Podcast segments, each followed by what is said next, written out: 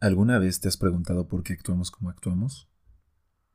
¿Por qué un día decimos que queremos hacer algo y jamás hacemos nada para conseguirlo? Y llámale como tú quieras. Dieta, ejercicio, tus relaciones personales, tu trabajo, tu escuela, etcétera, etcétera, etcétera. Pero parece que cada día que decimos algo lo olvidamos. Así, como si nada. Realmente nunca hacemos nada para superarnos. Hoy vengo a contarte una historia que me contó mi entrenador de fútbol americano hace varios años. Esta historia afectó mi manera de pensar y de actuar ante la vida. Me ayudó a abrir los ojos y a darme cuenta de cómo nuestro entorno afecta la manera en la que vivimos. Sin más, te doy la bienvenida y espero que lo disfrutes. Esto es Hustle para humanos.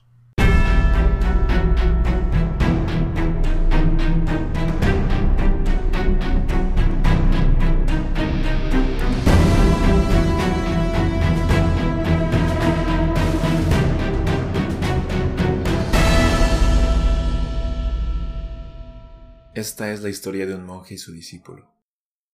Recién se habían levantado, el monje le dijo al joven que realizarían un viaje en la montaña.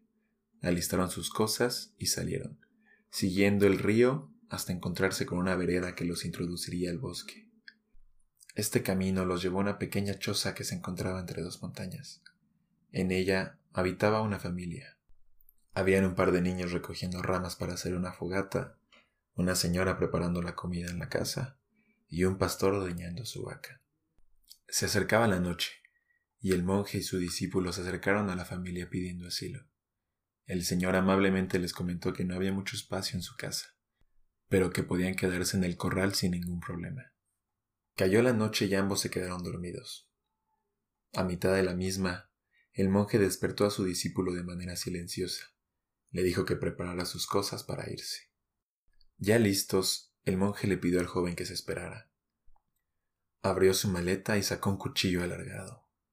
Se acercó con cautela a la vaca que se encontraba dormida en el suelo y la asesinó. Su discípulo al presenciar esto se quedó pasmado. El monje trató de controlarlo de la manera más silenciosa posible, y ambos salieron del lugar. Llegando a su casa, su discípulo le pidió explicaciones, pero el monje con tranquilidad le dijo que confiara en él. Esta lección necesitaba tiempo y que pronto entendería. Un par de años después volvieron a emprender un viaje. Trataron de ir con un vestuario y un aspecto distinto para no ser reconocidos. A la mitad de la vereda apareció un camino de piedra hermoso. Este camino los llevó a una hermosa cabaña que se encontraba en medio de dos montañas, justo donde se encontraba la choza de la vez pasada. Estaban otra vez los niños, pero esta vez estaban ayudándole a su madre a recoger la cosecha. El señor que les había abierto las puertas estaba también ahí, de rodillas en el piso preparando la tierra para sembrar. De nueva cuenta, el monje y su discípulo le pidieron asilo a la familia, la cual los invitó a pasar a la cabaña, y prepararon la cena. Ya en la cabaña, el discípulo no aguantó las ganas de preguntar.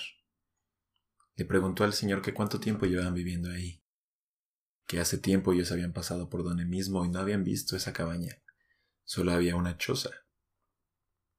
El señor de la casa tomó aire, vio a su familia y sonrió.